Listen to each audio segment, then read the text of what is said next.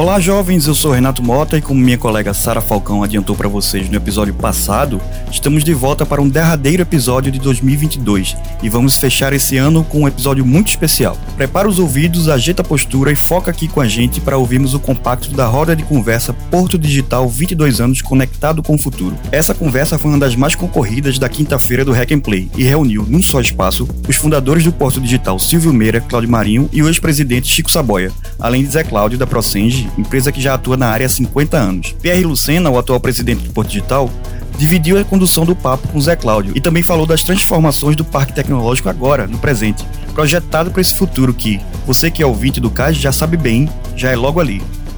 Então, sem mais delongas, vamos ouvir esse papo compacto.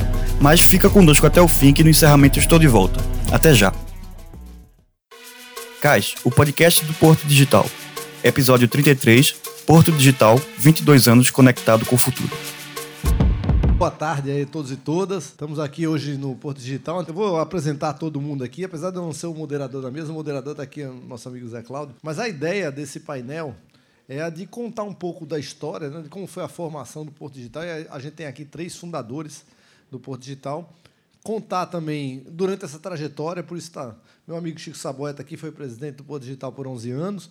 E eu vou falar o Porto Digital como está agora e o futuro, o que, que a gente imagina né, dessa, dessa trajetória. Essa mesa aqui ela está sendo gravada para o podcast do Porto Digital CAIS, está ali Gates, que está aqui, apostas, já gravando essa, essa mesa aqui para que a gente, esse bate-papo ele seja, na verdade, um produto. Eu vou apresentar todo mundo aqui, já que eu estou com o microfone, Silvio Meira já me, me pediu para ficar com o microfone aqui. Cláudio Marinho, nosso fundador aqui do Porto Digital, um dos grandes urbanistas aqui da cidade, é o grande responsável, ele vai contar aqui, ou o Silvio Meira vai contar, pelo Porto Digital está aqui no bairro do Recife, que a ideia de Silvio, o Silvio não esconde essa, essa ideia dele, que era uma péssima ideia, que era levar o Porto Digital lá para a Universidade Federal de Pernambuco. Hoje ele estaria aqui, provavelmente, contando a história do fracasso do Porto Digital, né? Não seria diferente. Tem uma frase que ele cita ali, né, da, da reitora da Universidade da Arizona, que mover uma universidade é como mover um cemitério. Você não pode esperar a ajuda dos habitantes. Então, isso aí, mas a gente tem ali a, a, a essa mudança significativa. Então, Cláudio Marinho é o grande responsável. Chico Saboia foi presidente do Poder Digital aqui, meu antecessor por 11 anos. Hoje preside o Sebrae, um dos grandes patrocinadores do Hack and Play. E tem um fato mais curioso: o Sebrae é o patrocinador do Hack and Play antes de Chico estar lá. Né? O Chico só continuou patrocinando o evento, mas, na verdade, o Hack and Play foi um, o Sebrae sempre foi um grande parceiro. Zé Cláudio, CEO da Procenja, uma das empresas, a empresa mais antiga aqui do Porto Digital, tem 50 anos. Né? Acabou de fazer uma festa ali em homenagem à Procenja, mas Zé Claudio é um dos fundadores, seu braço das empresas no Porto Digital. E Silvio Meira dispensa apresentações, presidente do conselho aqui do Porto Digital, fundador é, desse ecossistema aqui. A gente está vendo outras pessoas que participam, né? Minha amiga Vanessa, que é reitora da UNIT, Geber, que está ali, presidente, foi presidente do conselho do César e também participa do conselho do Porto Digital. Zé Cláudio, a honra de ser um moderador é sua. Já para começar contando um pouquinho da história, eu vou ser o último a falar, obviamente, né? Mas está aqui. Uma salva de palmas para essa galera aqui, né?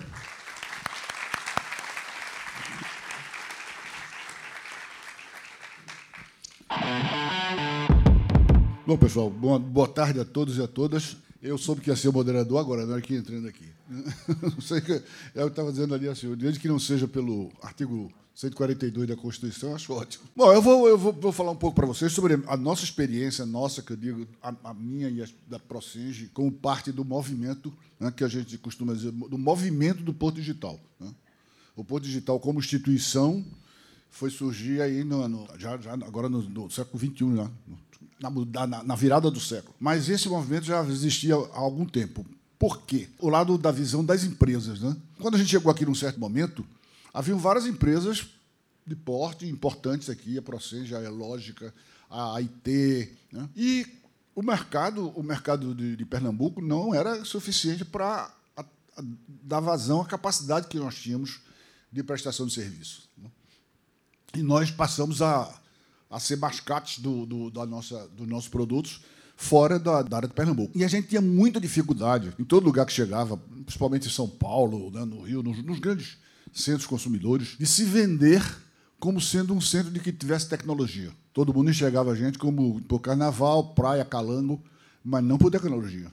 Então a gente tinha sempre que dar essa essa, toda essa explicação por que, que a gente estava indo daqui para outros centros que se consideravam mais importantes do que o nosso. Né? Então a gente viu a gente precisava ter um movimento que desse visibilidade a isso, a isso que existia aqui. Né? Várias empresas que já que, acumularam experiência, que tiveram é, gente, formaram gente, né, deram, deram experiência a pessoas muito antes de existir os cursos de, de tecnologia envolvendo tecnologia de informação aqui na região, né? mesmo antes da universidade e das outras escolas que apareceram depois a gente já estava aí formando gente para isso. Né? Mas essa necessidade foi que uniu os empresários a começar a discutir o que é que a gente faz para dar visibilidade a isso. Né? Começamos a praticar a, a, a co, co, cooperação, a concorrência, a cooperação entre concorrentes. Né? E isso foi a, nossa, a nossa motivação primária. Depois, quando apareceu, quando apareceu, apareceram algumas ideias aí, aí, aí a Universidade Federal do Pernambuco, já com o SIM, né, e começar a formar gente especificamente na área de, de, tecnologia de informação, é que a gente viu alguns outros aspectos né, que a gente precisava dar nesse movimento como de retenção das pessoas. Né? E nisso meus companheiros aqui poderiam falar muito melhor do que eu. E também o próprio governo que passou a enxergar que precisava, era necessário políticas públicas que dessem suporte a esse movimento, porque ele tinha um caráter estratégico né, para a região de mudar o caráter da nossa, da, nossa, da nossa economia. Tem uma frase de Claudio Marinho na época que era muito interessante, saímos da, da, da economia do açúcar para a energia do, do, conhecimento. Né? Então era uma, era uma virada muito importante. Eu acho que esta, esta virada ainda está muito incompleta, muito distante de ser o que ela, né, ela necessita. Espero que nossos novos governantes tenham uma maior visão estratégica do que representa isso que está sendo feito aqui para o que poderia ser feito nesse Estado. Bom, então essa é a minha passada geral pela, pelo assunto. Vou passar a palavra agora, como é a ordem, Silvio Meira. Silvio, entra aí. Qualquer coisa eu modero.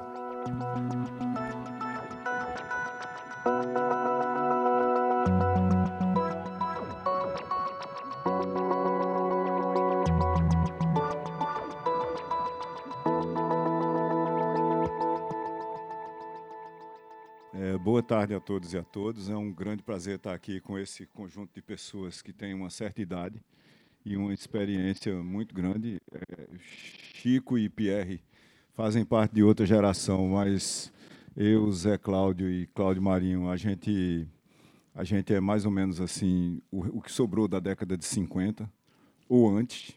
O Zé Cláudio, eu acho que é da década de 40. Então, vocês estão aqui frente a pessoas que não deveriam estar aqui, por, por variadas razões.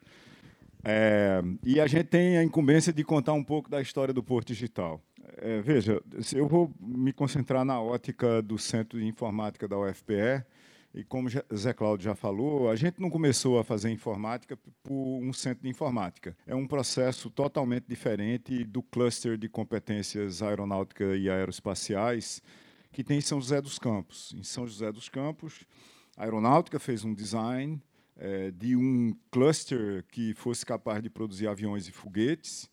E esse cluster começou por uma escola. Primeiro, vamos formar as pessoas que são capazes de projetar e construir essas coisas. Essa escola é o ITA. Eu estudei lá. Essa escola começou a formar profissionais na década de 50. Em 1950 formou-se a primeira turma. É, e ela foi implantada lá como uma política de Estado, na realidade, como uma política da Força Aérea, que redesenhou toda a região de São José dos Campos.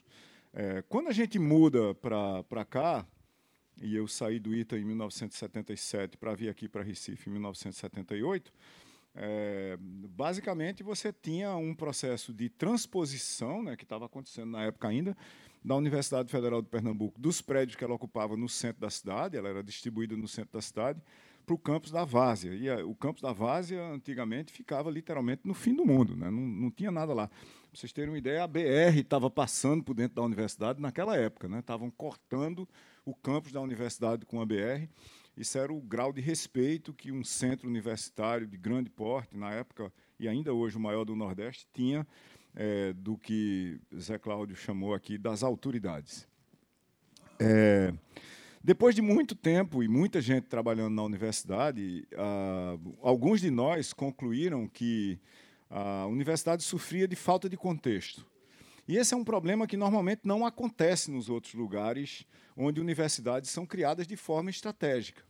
Então, se, por exemplo, no, no caso do cluster de São José dos Campos, o ITA foi criado para criar um cluster que dependia intrinsecamente dele, né? as, as as graduações do ITA estavam diretamente associadas ao processo produtivo de aviões e foguetes, né, eletrônica, mecânica, de motores, inclusive, é, infraestrutura aeronáutica, aeronáutica, projeto de asas, projeto de aviões, projeto de foguetes, balões e satélites. É, aqui a gente não tinha isso. Então, você tinha uma universidade e o descolamento dela é, da, da, realidade econômica e social ao redor dela, é, se hoje é grande, naquela época era astronômico.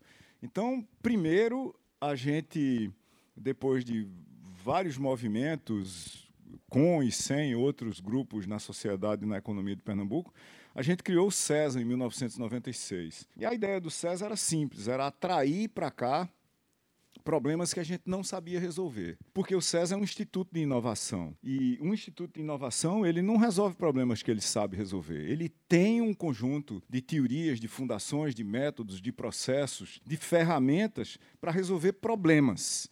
E esses problemas, por definição, no Instituto de Inovação, não são a repetição do que você está fazendo. Então, o CESA começa em 1996, mas, ao mesmo tempo que começa o CESA, a gente os fundadores do César na época eram três professores, com apoio de muitos outros, mas dentro da confusão éramos só três: eu, é, Fábio Silva, que até hoje está no Centro de Informática, e Ismar Kaufmann, que foi professor homenageado das turmas de, de informática do Centro de Informática da UFPS, sem ser professor. Né? Todo mundo tratava ele como professor, mas ele não era professor, mas o engajamento de Ismar era absolutamente fundamental até porque ele era a realidade do mercado para a gente. Né? O pessoal que fundou o César, a gente não entendia absolutamente nada é, de inovação, nem de montar uma ONG, o César sem fins lucrativos, obviamente.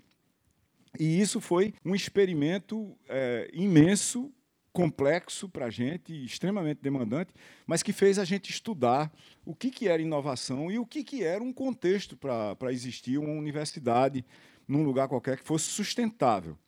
Esse, esse processo, obviamente, levou a gente a concluir uns dois, três anos depois que a gente é, tinha pensado originalmente no que deveria ser o César e criado o César em 1996, que o César não era suficiente. Ele era necessário, mas que para você ter um centro de informática que é, tivesse articulação socioeconômica, política, que participasse dos processos de tomada de decisão ao redor dele, você tinha que ter muito mais. Não, não podia ser um samba de uma nota só que pensava e fazia inovação o tempo todo. Tinha que ser alguma coisa maior, mais ampla, mais diversa, que formasse redes, que tivesse muito mais é, drive, muito mais capacidade de alavancar a economia e o conhecimento local para ter impacto social, que também esse era uma preocupação é, fundamental da gente desde o começo. E aí foi quando eu tive a ideia de Jirico de fazer, aspas, o equivalente a um porto digital, seria, um, um, na realidade, um parque tecnológico, é, lá do lado do Centro de Informática da UFPE. E eu contei essa história para Cláudio Marinho, que levou um ano e meio para me demover. Mas Cláudio usou o fato de que ele nasceu numa cidade muito maior do que eu, na Paraíba. Né? Cláudio nasceu em Patos. E eu nasci em Itaperuá, que é um buraco desse tamanho assim. Então ele usou o fato de que ele era cosmopolita, né? tendo nascido em Patos, para argumentar durante um ano e meio que eu não devia fazer essa besteira, que era uma besteira óbvia. Né? É uma besteira óbvia, porque todos os centros de informática, em todos os lugares do mundo, na década de 90, nós temos que ver o contexto, né? a internet comercial tinha chegado em 1995, e você via literalmente um pipocar de institutos de pesquisa, de institutos de inovação, de clusters tecnológicos associados à universidade, às universidades nas suas áreas de informática nessa época, pela simples razão de que é, havia muito dinheiro para fazer isso, não no Brasil, mas no mundo havia, e que nos lugares onde estava acontecendo isso, de Stanford a Berkeley, passando por Yale e mais quem vocês quisessem, inclusive na Flórida, nos Estados Unidos, muitos países na Europa, o Japão criando esses institutos e a Coreia também, Hong Kong, Singapura e assim por diante, é, você tinha uma articulação ao redor da universidade e essa articulação estava chegando mais perto dos seus centros de ciência, engenharia da computação e informática, é, com, esses, com esses institutos. E para a gente era absolutamente óbvio. Né? Então, aí, no fundo, é, Cláudio foi fundamental em mostrar que isso não era uma operação de ciência e tecnologia, né? isso era uma operação de sociedade, isso era uma operação política, isso era uma operação de urbanismo, de arquitetura, de recuperação do centro do Recife, até que numa reunião histórica ali na Praça do Arsenal, eu me convenci de que a minha ideia era realmente uma ideia de Jerico e o que a gente tinha que fazer era um processo de renovação do centro urbano do Recife, trazendo para trabalhar aqui o pessoal de tecnologia, mesmo que isso nos custasse, como custou no começo, a presença do Centro de Informática da UFPE, que obviamente não queria vir para cá de jeito nenhum, porque tinha seus prédios lá, tinha seus interesses dentro do campus da universidade e assim por diante. É, criar alguma coisa como o Porto Digital, e muita gente já perguntou isso a todos que estão na mesa, não é, aspas, um passeio na praia. É, você estabelecer, evoluir e tornar um cluster como esse sustentável é um projeto de meio século. Em lugar nenhum do mundo, mesmo com muito dinheiro, você conseguiu estabelecer isso é, de uma forma sustentável e principalmente independente de recursos exclusivos de Estado antes é, de meio século. Vide as dificuldades que, depois de 70 anos, o cluster de São José dos Campos enfrenta hoje. Bastou você ter um governo e meio que descartava a importância estratégica, inclusive, inclusive do cluster, você tem múltiplas instituições simultaneamente em crise lá e algumas delas com problemas estruturais de sobrevivência. Nós só temos 20 anos de Porto Digital até aqui. Eu acho que muito mais importante, muito mais crítico do que os primeiros 20 anos até aqui, são os próximos 30 anos até a gente chegar em 2050. Quando a gente chegar em 2050, se a gente olhar para trás e disser, ok, a gente não precisa de nenhum insumo estrutural, precisamos de insumos conjunturais do poder público para evoluir o Porto Digital, para dar saltos, mas não precisamos de insumos estruturais, o Porto Digital terá sido um sucesso. Mas esse é um projeto de longo prazo, é um projeto de sociedade, é um projeto de política pública e não de política, não é nem de Estado com E maiúsculo, muito menos de Estado com E minúsculo e nunca um projeto de governo e especialmente nunca um projeto de mandatos. O Porto Digital que a gente tem hoje, ele existe porque ele é um projeto de política pública, de política socioeconômica, de política humana, de criar trabalho de qualidade para muita gente e de fazer com que Recife seja relevante no concerto global de tecnologias de informação e comunicação, coisa que nós já somos, por sinal.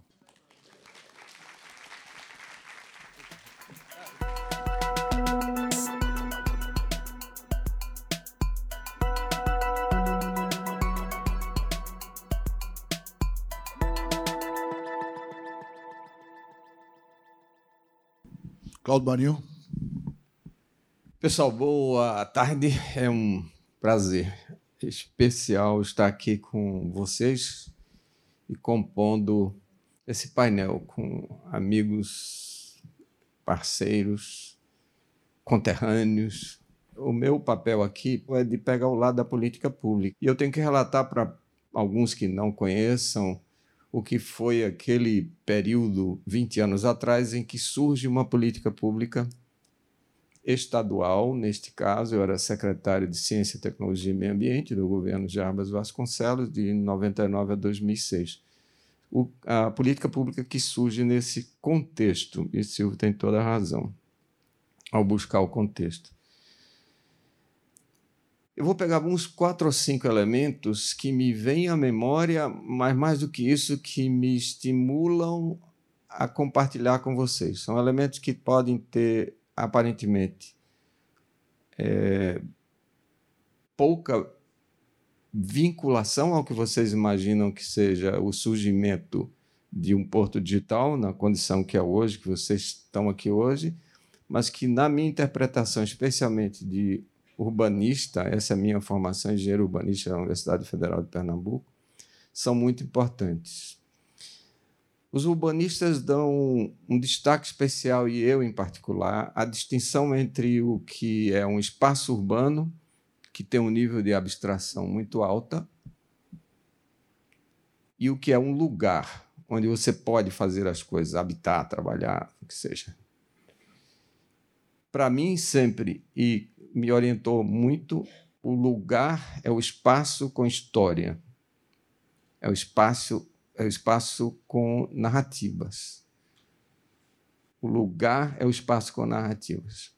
Aí eu vou pegar o primeiro elemento desse debate lenda urbana que a gente tem de vez em quando volta, que eu tinha como coordenador dessa política pública de criar um ambiente, espaço, lugar, ambiente para empresas, centros de informação na área de tecnologia da informação, eu vou voltar àquele episódio é, do, da, conversa sobre levar isso lá para o campus da universidade e trazer para um outro lugar. Então, teve um momento, um momento que esse é, é o ponto.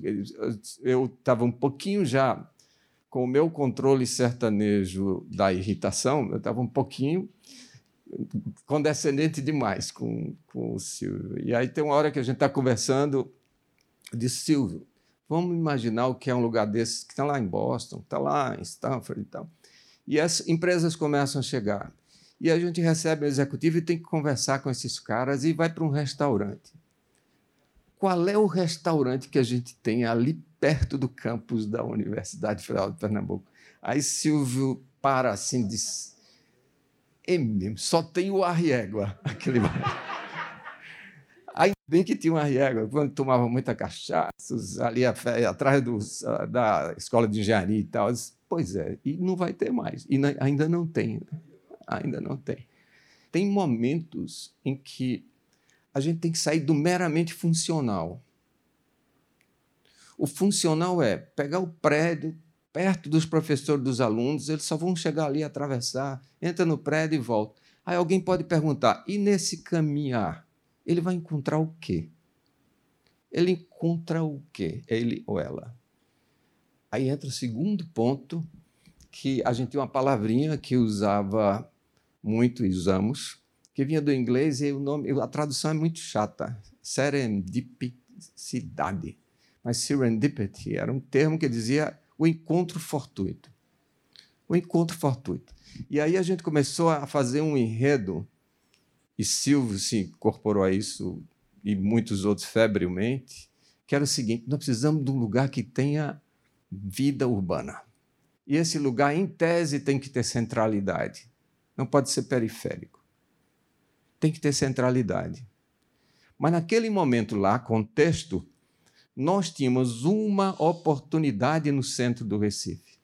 Tem toda uma história, minha participação no governo, como na área de planejamento, da prefeitura e tal, tinha uma história de revitalização do centro do Recife. E aí nós vimos a oportunidade deste bairro, a oportunidade de ter o esvaziamento de casarios históricos desse espaço extraordinário, lugar que é o bairro do Recife, com a mudança das atividades para a SOAP, da atividade portuária. Uma oportunidade de reocupação com usos adequados desse casario tombado por lei. Tombado em 1978, ninguém pode fazer nada, inclusive neste prédio, sem autorização do IFAM, sem aprovação e discussão muito grande de qualquer que seja a mudança. Era a oportunidade associada à impossibilidade concreta de termos aquele lugar para empresas de tecnologia, centro de inovação, lá no campus, que é um enclave num bairro, que é o bairro da Várzea. E nós aproveitamos essa oportunidade muito bem.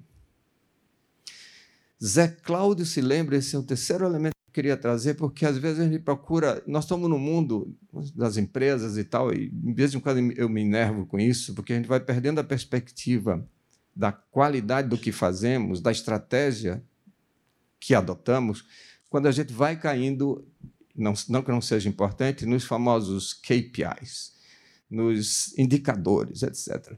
Ah, vamos correr atrás disso aqui, às vezes esquece da missa. Eu gosto de dizer um olho no padre, outro na missa nós temos indicadores que podem nos acomodar. Esse é um alerta nesse momento que a gente vai falar história, futuro. Futuro que se faz, que está fazendo. O número, o número, Silvio recuperou, eh, eu acho que depois Pierre vai falar um pouco. Nós somos aqui mil pessoas para, aspas, palestrar, conversar com vocês. Mil pessoas, não é isso aí, gente? Tem 700 eventos, sei lá. 800 eventos, a gente saiu de 200 outros anos. Então, isso que está acontecendo aqui, neste lugar. É?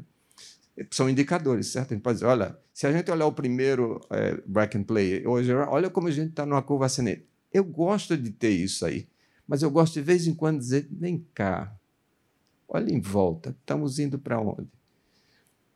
Vamos olhar o que a gente disse que ia fazer, se fez, comparar e tal. Aí Zé Cláudio lembrou de uma frase que o Diário de Pernambuco colocou, ele disse, a economia, eu dizia, a economia dos bits vai ser maior do que a economia dos átomos. Nós ainda vamos ser maior do que a cana-de-açúcar em Pernambuco. Outro dia eu fiz a conta, para quem gosta aí de KPIs, etc. Eu somei o faturamento das empresas que estão no Porto Digital. Nós faturamos aqui 3 bilhões e 900 milhões de reais. São 350 empresas e 15 mil colaboradores. Claro, numa distribuição híbrida, gente em casa, né? mas eram 9, 9 mil antes da pandemia. Somos 15 já. Eu somei a exportação da uva do São Francisco, das frutas do São Francisco, com a economia do açúcar. Nós já somos, Zé Cláudio, a soma das duas. Da economia do açúcar e da exportação de, do São Francisco. Mais, um pouco mais do que a soma. Nós somos, eles devem somar uns 2 bilhões de reais, nós somos 3 bilhões, 2 milhões e tal. Mas isso não nos deve, esse é o ponto do meu alerta aqui, não nos deve acomodar. É que o nosso grande desafio e grande desejo, aspiração, nos termos de Silvio Meira, belo livro, que é a estratégia. Quem baixem aí e leiam. Estratégia é a transformação de aspirações em capacidades. Nós estamos transformando aspirações lá de trás e as que a gente tem para o futuro em capacidades. Isso aqui é uma capacidade, isso aqui. O grande mobilizador para a gente, no meu entender agora, é como nós podemos impactar mais produtivamente a economia de Pernambuco. economia regional, economia de Pernambuco economia brasileira.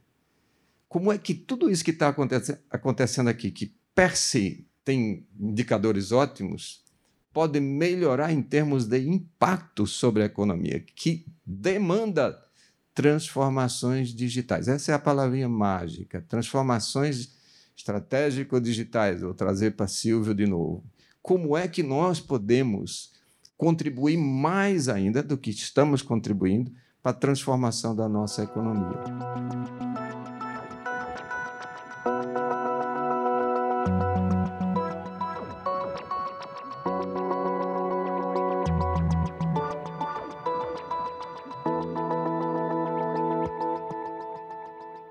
Bom, gente, o, o, falar de Porto Digital, o histórico de Porto, do Porto Digital já foi contextualizado aí duas vezes, né, por Silvio e Cláudio e Zé Cláudio, ele próprio, fez toda, toda a gênese. Eu vou falar do, de um pedaço da história que certamente Pierre complementará, que é o desafio de entrar, fazer parte do conselho, mas de entrar no Porto Digital no momento em que, paradoxalmente, ele tinha a maior visibilidade possível, já tinha sete anos de existência, e, ao mesmo tempo, tinha foi o primeiro, a primeira percepção de que existiam vulnerabilidades extremas, porque não que tenhamos é, descansado ou sentado nos louros, nos breves louros de sete anos, mas porque a mudança de contexto político, de contexto econômico, e tudo isso fez com que o Porto ficasse é, mais vulnerabilizado. Então, vamos falar aqui de gestão.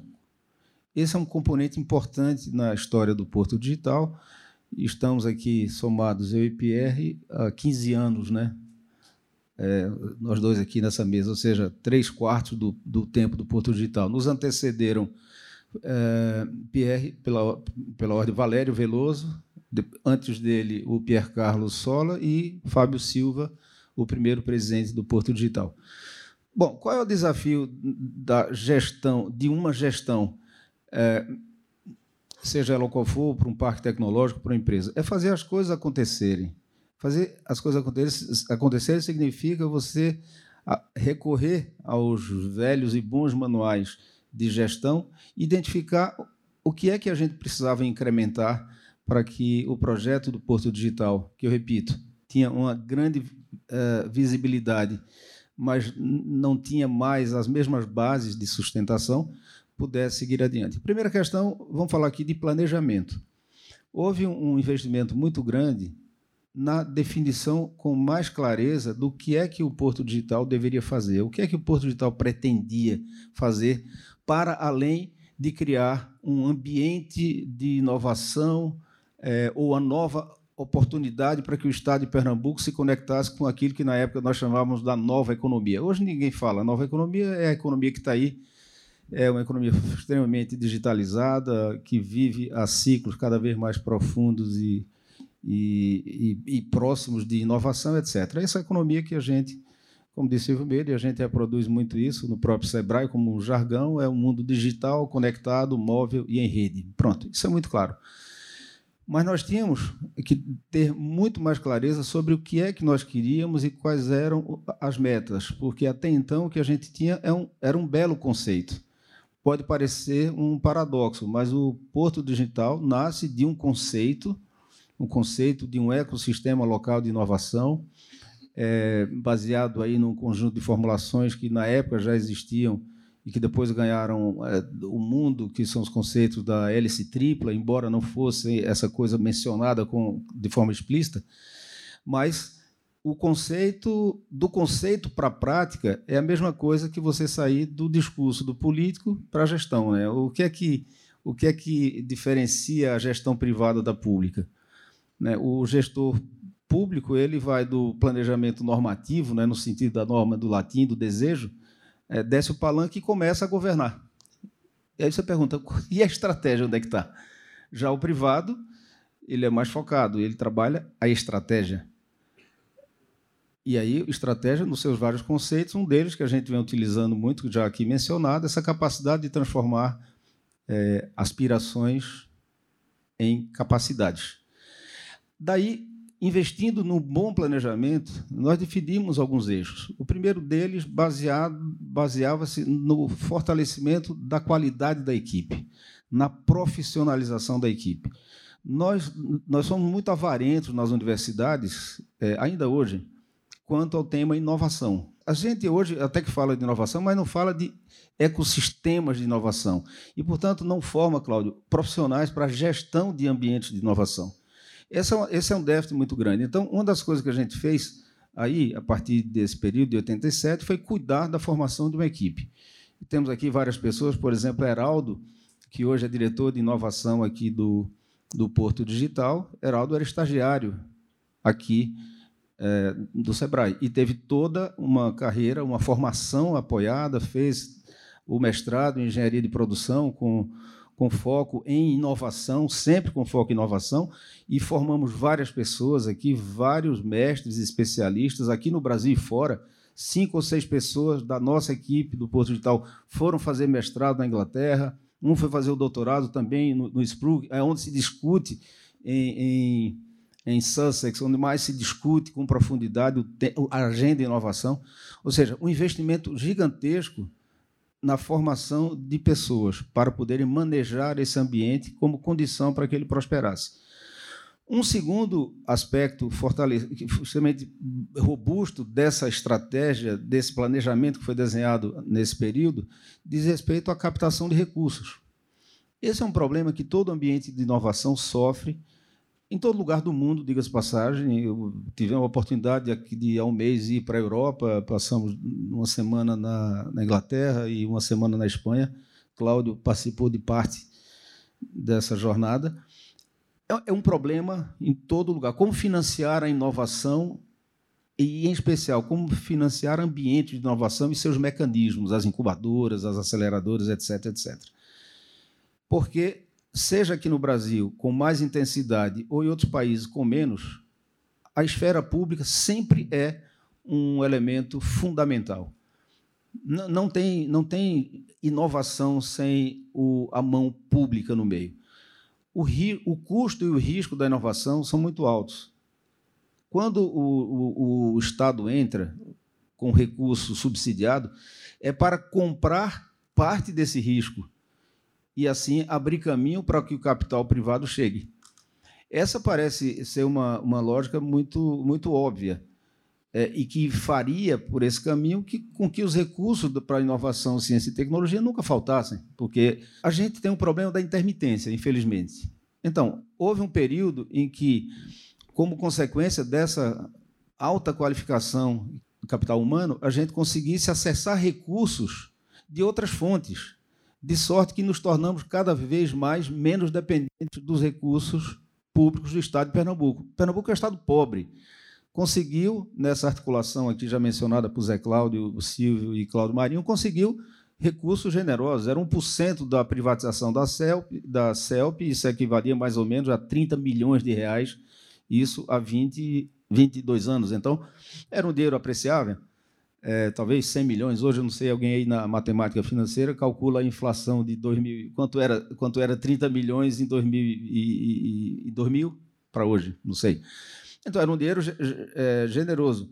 Isso permitiu muita coisa, permitiu comprar imóveis, reformar imóveis, para abrigar empresas, para abrigar a governança do, do para trazer o César para cá, o braço da universidade. Não veio o centro de informática, mas veio o que poderia vir de melhor, que é um ICT, que hoje é um dos mais prestigiados ICT do, do, do país. Então, para manter essa máquina Porto Digital, sem ter mais os recursos oficiais do governo do Estado de Pernambuco, que tinha eleito outras prioridades, nós tivemos que apelar para a captação de recursos competitivos. Demos é, é sorte, né? É, é, havia naquela ocasião um governo que, é o, que era o governo Lula na época que não só quintuplicou, sextuplicou os recursos voltados para a área de ciência, tecnologia e inovação, como, por decreto, proibiu o contingenciamento de recursos. Então, aquele orçamento que já era bem maior, ele era legalmente proibido de ser contingenciado. Isso fez com que você tivesse, digamos assim, uma abundância de recursos para a área de ciência, tecnologia e inovação. Dentro, dentro desse, desse guarda-chuva cabia, cabiam os parques tecnológicos, incubadoras de empresas. E assim o Porto Digital foi, por anos e anos e anos, o maior captador privado de recursos da FINEP e do Ministério da Ciência e Tecnologia. Por muitos anos. Por muitos anos. Era entra ano e sai ano. Tanto é que tinha até uma. Heraldo sabe que a gente já fez essas viagens muitas vezes. Tinha sempre um evento anual, tanto no Ministério como na FINEP, é, aonde esses dois, essas duas instituições chamavam os seus ah, digamos, clientes, as, as, universidades, as secretarias estaduais de ciência e tecnologia, as empresas privadas é, que são demandantes de recursos para ouvir a experiência do Porto Digital. O Porto Digital virou um case preferido por anos e anos e anos do Ministério da Ciência e Tecnologia e da FINEP. Então, essa captação de recursos no momento bom, quer dizer, a, a onda veio boa e a gente estava preparado para surfar nela. É, mais uma vez repetindo aqui, tínhamos estratégia, ou seja, não tínhamos apenas aspirações, tínhamos competências, tínhamos capacidades. É, nós fizemos então um, uma captação que equivaleu mais ou menos a 250 milhões de reais. Heraldo me corrige, porque nessa época ele era diretor financeiro. Então, para vocês terem ideia, isso representa, uh, representava, nesse período, alguma coisa como, somando o que o Estado veio posteriormente, uh, o Estado não ficou só nos 30 milhões. Aqui e acolá o Estado é, entrava com dinheirinho, chegava em torno de 70 milhões de reais, nós tivemos aí algo como quase quatro vezes o, o montante de recursos do Estado de Pernambuco captados lá fora. O que significa? Não é que nós tenhamos nos independizado do recurso público do Estado de Pernambuco. E nem queremos, porque, sendo uma política pública do Estado de Pernambuco, é justo e honesto que o Estado compareça. Esse, é, esse foi um outro ponto. Tá?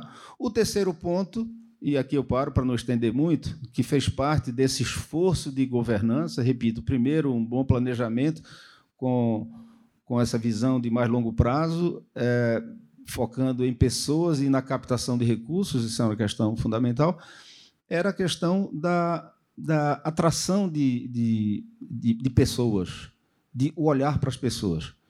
Quando eu tinha saído do Porto Digital, em 2018, uma, um órgão de imprensa disse, numa frase, o que é que você acha que fez em 11 anos? Eu, eu acho que eu fiz o que pude para tornar esse ambiente o mais atrativo possível para as pessoas porque foi ficando claro que cada vez mais o que importa é gente, pessoas. Então, desenvolvemos um conjunto é, grande de intervenções que criavam uma ambiência, aquela que Silvio e Cláudio Marinho falavam há pouco, que Cláudio chama a atenção de um lugar, um lugar onde as pessoas queiram estar, precisam estar, possam e queiram estar e permanecer.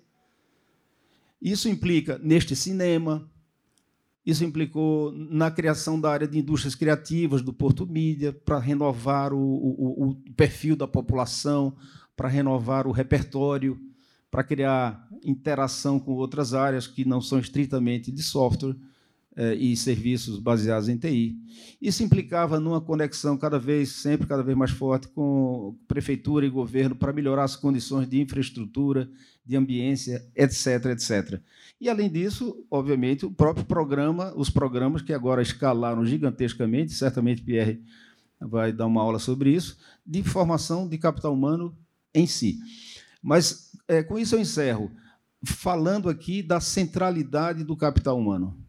Se a gente pensa em, em fazer, Cláudio, para os próximos, nos próximos 30 anos, para que em 2050, como o Silvio chamava a atenção, a gente possa ter uma avaliação definitiva de que demos certo ou não.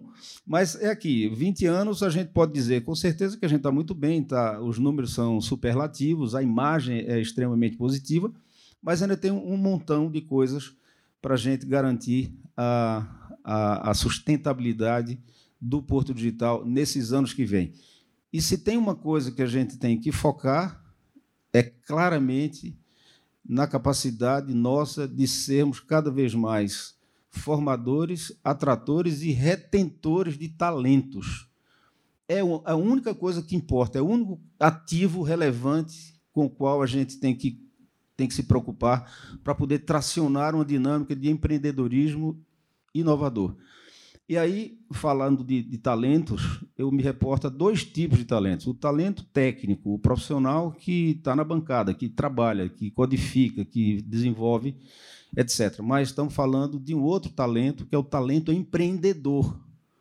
Portanto, temos que ter, além de um, um super capital humano qualificado para poder aumentar a produtividade das empresas já instaladas e a competitividade do Porto Digital para atrair novos é, empreendimentos e assim ajudar a economia a gerar emprego e riqueza, como devemos desenvolver o capital empreendedor, capital humano empreendedor, o talento empreendedor. Fica então essa, essa mensagem como sendo, Zé Cláudio, o derradeiro ponto em que eu acho que a gente tem que realmente focar. Gente, gente com qualificação técnica, gente com qualificação empreendedora. Bom, pelo adiantado da hora, eu acho que eu sou a única coisa que separa todo mundo do almoço aqui, né? Mas, é, enfim, eu contando um pouquinho ali da história recente, né? Eu fui em 2018 convidado ali por Chico, possível para assumir a presidência do Porto Digital. Estava numa experiência como reitor lá da, do Centro Universitário dos Guararapes. É, e foi um, uma época de muito crescimento né, do, do, setor privado, de certa forma. Eu já, já era professor da Universidade Federal há algum tempo. E logo que assim fui eleito, porque teve um período de transição entre eu e Chico, eu passei a conversar, eu acho que na Procenges, Zé Cláudio, foi, um, foi uma das primeiras empresas que eu fui. E me marcou muito ali que a gente queria montar uma espécie de uma estratégia mínima de curto prazo, né, para que é, onde é que a gente ia alicerçar o crescimento do Porto Digital, porque essa era a missão dada. Né, então, é, pro Silvio, lá na, na, época, disse: olha, a gente precisa dobrar o Porto Digital em seis anos, né? Você lembra disso, né? E aí, quando estava chegando perto dos três anos, que eu vi que ia dobrar em três anos, eu disse: Silvio, pô, nós vamos dobrar em três anos. E agora? disse, Rapaz, agora a gente segue Dilma, a gente dobra a meta, né? Pronto, a gente vai fazer isso aqui. Aí, mas a gente, é, quando, quando foi fazer aquela, aquela parada inicial ali, né, de, de entender o ecossistema, ficou muito claro que ele se dividia basicamente em três eixos de atuação. Né? O primeiro deles era a questão territorial. O Porto Digital tem uma coisa muito importante. Ele tem a sua alma cravada aqui no centro da cidade do Recife. Isso é muito diferente dos demais. Né? Esse, é, veja, quando ele está falando do Porto Digital aqui, teve uma confluência de fatores no começo do século, muito importante aqui. No, em 2000, né, foi onde começou o carnaval do bairro do Recife, o carnaval recente. Né, em fevereiro. O Porto Digital chegou lá em dezembro. Né? Então, foi um momento de resgate aqui do centro. E o Porto Digital fez, tem muito orgulho de fazer parte dessa história, né, do resgate da sua própria alma. Né? Então, esse era o primeiro. O segundo ponto importante era uma rede de negócios e empreendedorismo estabelecido muito, é, muito bem sucedida, né, de base tecnológica. Das 10 maiores empresas do Porto Digital, 7 foram feitas em casa. Só não foi feita a Accenture, a Avanade, que é da Microsoft, e a Rede Globo, que aqui está produzindo agora parte do Globoplay. Então, é, as outras sete eram feitas aqui, lideradas, obviamente, pelo César. A gente tinha, tem sete institutos de ciência e tecnologia aqui, seis incubadoras e aceleradoras, então tem uma espécie de um hub completo. Uma rede já de investidores que está se formando, então tudo isso levava a crer que o caminho ali de ambiente de inovação estava muito bem percorrido. E o terceiro ponto, que era o, ponto no qual todos os empresários, e ali a missão dada foi, olha, a gente precisa ouvir agora bastante o, o ecossistema. Né? O que que é que está que tá acontecendo? O que está pegando muito para que a gente, o que impeça a gente de crescer muito rapidamente, né? já que essa era a grande aspiração. E ficou muito claro o recado. Está faltando gente. Isso eu estou dizendo há quatro anos atrás, a gente tinha 9.500 colaboradores aqui. Está faltando gente e vai começar a apertar isso, um, já está apertando, mas vai começar a ficar realmente muito crítico. Primeiro que, obviamente, você perde talento, é um mercado global, é, e hoje a gente perde muita gente para Portugal, por exemplo, né? Isso é, é, muito claro. É, e a gente tinha um, um, um, problema específico, né? aliás, uma oportunidade muito grande. A gente era um grande centro formador. Pronto, e aí, a partir disso, eu incansavelmente ali fui partindo do pressuposto de que era preciso formar mais gente melhor. Pronto, isso, por quê? Porque se falta gente na área técnica, também vai faltar no empreendedorismo. Então, se a gente não forma gente, a gente também vai perdendo a capacidade empreendedora, vai perdendo a capacidade de atração de grandes empresas, vai perdendo tudo. Então, isso era um, um, um problema que estava batendo a, a, porta de maneira muito clara. Né? Então, e ali, a primeira coisa que a gente pensou, fizemos um mapeamento das vagas ofertadas. Isso foi importante porque a gente viu o seguinte: 96% das vagas ofertadas era para quem tinha ou estava fazendo ensino superior. Que era até um, um contrassenso na, na, na, ideia da, da, economia do conhecimento, que você poderia aprender por você mesmo, tal, mas isso não era a capacidade ofertada pelas empresas. Então, isso estava isso claro. E aí a gente partiu para fazer o que a gente considera o mais fácil. Né? Sempre fazer o mais fácil primeiro. Vamos formar mais gente em parceria com universidades privadas, já que a gente estava sem recursos público naquele momento. E aí a gente partiu para fazer alguns cursos em co-branded. O primeiro foi com a Unite, está aqui Vanessa, que é reitora, e com o Senac, com com a Universidade Católica de Pernambuco, o Senac entrou logo depois, onde a gente fez uma turma experimental, que foi uma turma toda gratuita, com alunos que tivessem mais de 600 pontos no Enem. E aí teve um... Fizemos as primeiras turmas, foi bem sucedido, veio a pandemia. Né? Então veio logo depois, a turma tinha um, eh, tinha um semestre só, a turma da Unite, por exemplo, na Unicap, e veio a pandemia. E teve um fato importante que no final do ano, veja, a gente estava fazendo os cursos privados, só que estava faltando uma coisa importante. Quem é que é botar o pobre dentro da equação? A cidade de Recife é uma cidade majoritariamente de baixa renda. Né? E como é que a gente vai fazer esse processo? E aí teve um passo importante que foi ali o, o embarque digital. Né? Esse projeto foi apresentado para os candidatos a prefeito. O então prefeito João Campos comprou a ideia de imediato, inclusive deu o nome, né? o embarque digital foi o nome dado por ele na, durante a campanha, mas Marília também era candidata e pegou a proposta, o que, que era o que a gente queria, né? que os candidatos assumissem, né? pelo fato de ser uma política pública, que assumissem o Porto Digital como sendo algo do Estado, como sendo algo da cidade. E aí foi muito importante porque a gente montou uma equação no qual a gente poderia financiar. Então, basicamente foi o seguinte: vamos montar, vamos acelerar o nosso processo de formação aqui. Recife tem uma, uma vantagem comparativa imensa. Recife tem 600 PhDs em ciência da computação, isso é mais do que São Paulo no número absoluto, e tem a maior quantidade per capita de alunos de tecnologia com cursos de programação na estrutura curricular. Né? Ciência da computação, sistema de informação, jogos, análise de sistemas, engenharia da computação. E a gente disse, olha, a gente tem que aproveitar essa capacidade de multiplicação que o Recife criou a partir do Centro de Informática da Universidade Federal de Pernambuco, que é a raiz principal disso. Né? Se não fosse o Centro de Informática, talvez o Porto Digital não existisse. Aliás, se não fosse essa capacidade do Centro de Informática em formar muita gente boa e qualificada, né? E, eh, a, gente tá, a gente não estaria aqui hoje discutindo. E aí, esse programa ele mexe com uma coisa muito importante na cidade e, na verdade, na demografia do Porto Digital e na possibilidade de crescimento. a gente passou a, a, colocar 600 novos alunos por ano. Esses cursos que eu estou falando são muito claros. Você monta um curso lá na Unite, na Católica, das cinco disciplinas, uma é aqui dentro do Pô Digital, que é uma residência. Isso é bem claro, um curso mais curto, dois anos e meio, e pronto. Depois você pode ir lá complementar, fazer ciência da computação. A gente passou a pagar a gente pensou o seguinte, olha, aquela pessoa, um aluno que tira 700 pontos no Enem, o que, que ele vai fazer? Um aluno, pô, 700 é uma puta nota. Ele ia fazer engenharia civil, ele ia fazer meu aluno de administração, ele não entrava no centro de informática, mas ele não pegava a bolsa de ProUni para o privado, por um motivo simples. O problema dele é um só, é a empregabilidade e resolver o problema da sua família.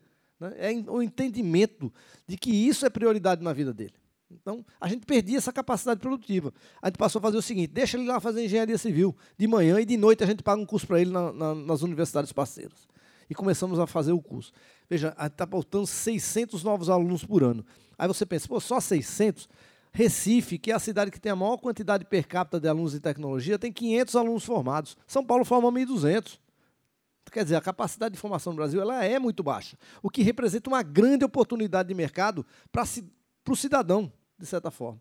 Então a gente passou a, a, a, financiar isso. E é lógico que ainda vieram muitas vagas privadas. Hoje a gente já tem 1.400 alunos, que é o mesmo que o Centro de Informática da Federal, e a gente vai chegar a 3 mil alunos no ano que vem. Mas onde é que eu quero chegar com isso? Se desses 600 novos alunos que a gente colocar por ano, se formar 500, veja, desses 600 novos alunos, 100% deles vieram da escola pública. No mínimo, a metade é para a população negra ou parda. Já temos as cotas nas universidades federais também. Então significa que a gente está formando mais da metade dos estudantes que vieram da escola pública. Se a gente consegue dobrar o número de formados e mais as cotas da Universidade Federal, e a gente passar daqui 10 anos no Porto Digital para almoçar ali na bodega do velho, que eu tenho certeza que vai continuar existindo, você vai ver. Hoje você passa lá, você vê o meu perfil lá. É um, um homem, homem branco e de classe média.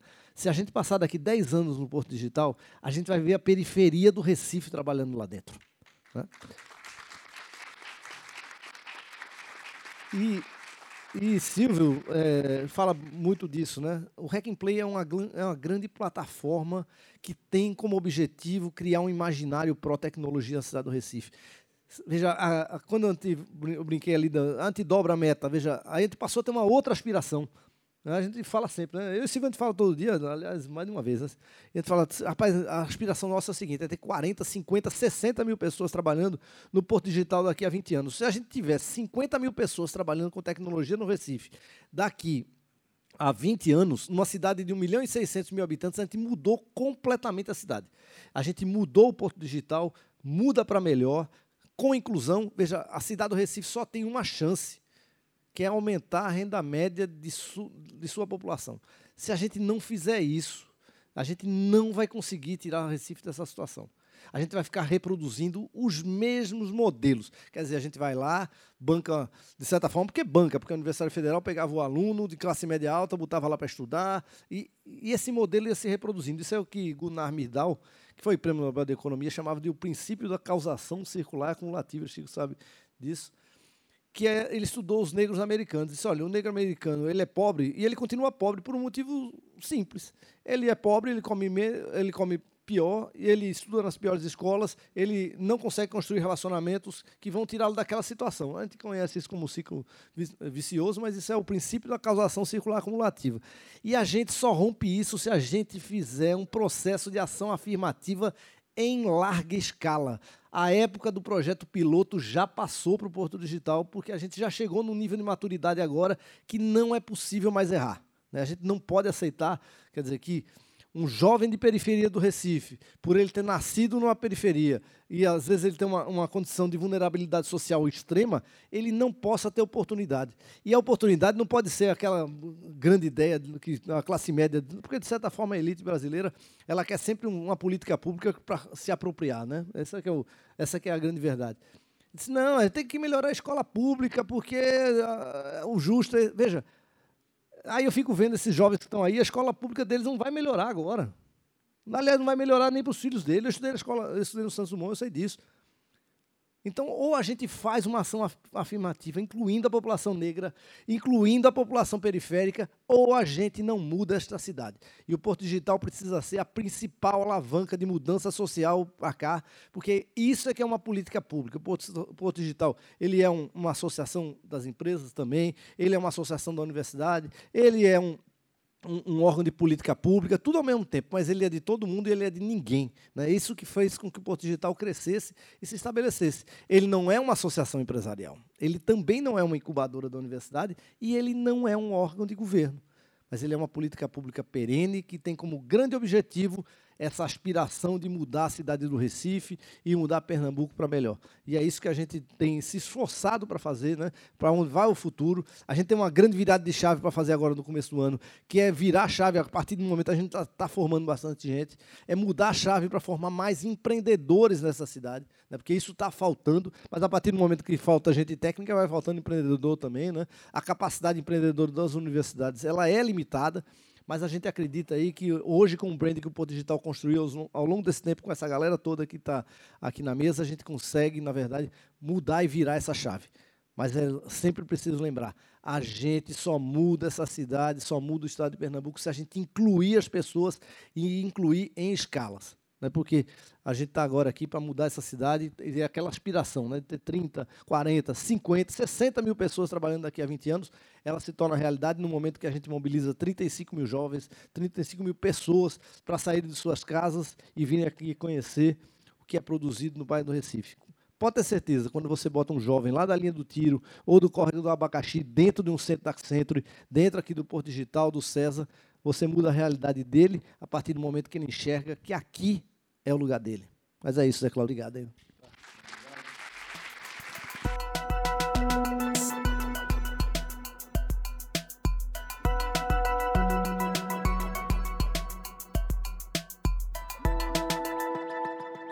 Prometi e cumpri. Voltei para agradecer a você, que é ouvinte do CAIS e que, em 2022, nos acompanhou ao longo de 32 episódios. Foi um ano muito especial para a gente, já que começamos a gravar nossos episódios e entrevistas na sala de podcast do Porto Mídia.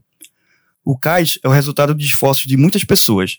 Boa parte delas estão citadas aqui, nos nossos créditos, mas tem muito mais gente que se envolve nessa jornada. Em 2022, abrimos nossos microfones para cerca de 100 pessoas, entre nossos episódios de entrevistas e a cobertura do Hack and Play. E a partir dessas vozes, lançamos um olhar sobre o futuro e para tendências como NFT, a Web3 e o metaverso. Também ajustamos nosso DeLorean e, voltando do futuro, fomos conhecer os pioneiros da tecnologia pernambucana com histórias cinquentenárias.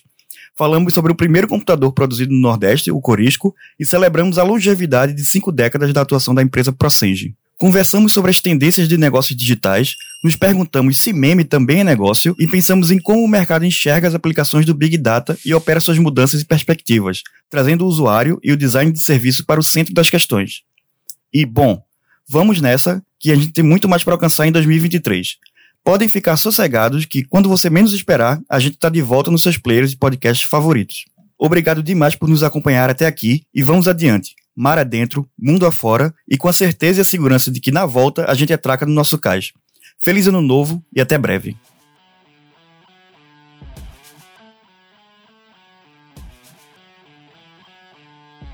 Cais é uma produção do Porto Digital em parceria com a Doravante Podcasts. Apresentação: Renato Mota e eu, Sara Falcão. Reportagem e roteiro: Guilherme Gates e Renato Mota. Revisão e checagem: Sara Falcão. Entrevistas: Guilherme Gates e Renato Mota. Edição e masterização: Rafael Borges. Trilha sonora: Estesia. Supervisão geral: Rossini Barreira.